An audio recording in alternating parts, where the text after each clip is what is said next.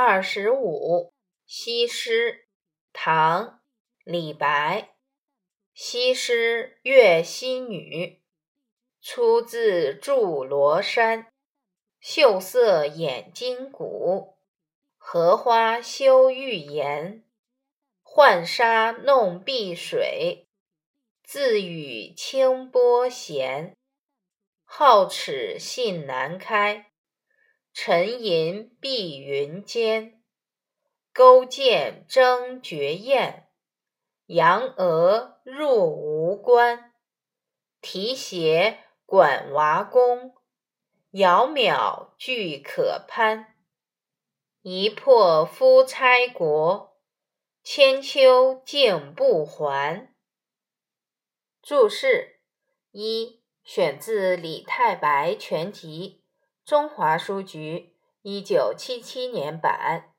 西施，春秋末期越国人，以貌美著称。二，越溪，地名，在今浙江诸暨。三，祝罗山，地名，在今浙江诸暨。四，浣，喜。五，信。果真，的确。六，扬娥，扬起蛾眉，表示美女的娇态。七，提携，牵服。八，管娃公，古代吴公名，吴王夫差，为西施所建。九，窈窕，悠远的样子。文艺。西施本是越溪边祝罗山下的一个普通女子，她容颜美丽，从古到今无人能及，连清艳的荷花都愧羞不如。西施在越溪浣纱，拨弄着绿水，自由自在，如同清波一样悠闲。确实很少见他露出洁白的牙齿。此刻，他正对着水中的碧云沉吟呢。越王勾践欲报仇雪耻，在越国征集美女。西施扬起蛾眉，娇态万方，于是被越王选中，送去了吴国。他深受吴王夫差的宠爱，被安置在管娃宫，高不可攀。等到勾践打败夫差之后，西施就隐遁江湖，一去不复还。你知道吗？沉鱼落雁。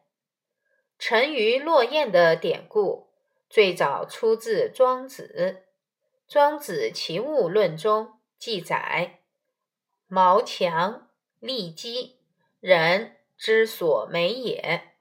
鱼见之深入，鸟见之高飞，麋鹿见之绝奏。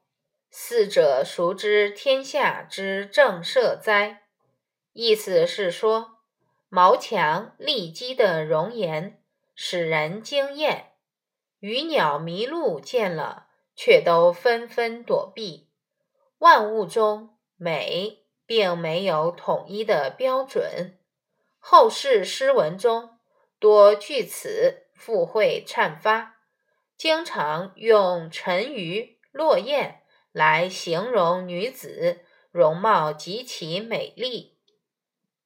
延伸阅读，论风流。《世说新语》常说“名士风流”，我们可以说，风流是名士的主要表现。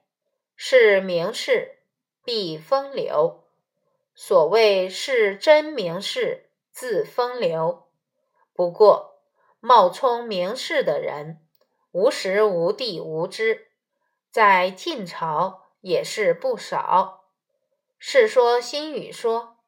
王孝伯言：“名士不必虚其才，但使常得无事，痛饮酒，熟读《离骚》，便可称名士。任诞。这话是对于当时的假名士说的。假名士只求常得无事，只能痛饮酒，熟读《离骚》，他的风流也只是假风流。嵇康、阮籍等真名士的真风流，若分析其构成的条件，不是若此简单。我们于以下就四点说真风流的构成条件。就第二点说，真风流的人必须有洞见。所谓洞见，就是不借推理，专凭直觉而得来的对于真理的知识。洞见亦简称为见，见不是凭借推理得来的。所以，表示见的言语亦不需长篇大论，只需几句话或几个字表示之。此几句话或几个字，即所谓名言隽语。名言隽语是风流的人的言语。言曰只答，或词曰只答。是当时人所注重的。真风流的人的言语，要不注一字，尽得风流。真风流的人谈话，要谈言微中，相视而笑，莫逆于心。若需长篇大论，以说一意，虽文藻其拔，但不十分合乎风流的标准。所以不如言曰只达的话之为人所重视。就第三点说，真风流的人必须有妙赏。所谓妙赏，就是对于美的深切的感觉。世说新语中的名士，有些行为初看似乎是很奇怪，但从妙赏的观点看。这些行为亦是可以了解的，如《世说新语》说：“王子猷挥之出都，尚在主下，就闻桓子也饮善吹笛，而不相识。玉环于岸上过，王在船中。客有识之者云：是桓子也。”王便令人与相闻云：“闻君善吹笛，是为我一奏。”还时以贵显，素闻王名，即便回下车，据胡床，未坐三调，弄毕，便上车去。主客不交一言。任诞、王徽之与桓隐。都可以说是为艺术而艺术，他们的目的在于艺术，并不在于人。为艺术的目的既已达到，所以两个人亦无需交言。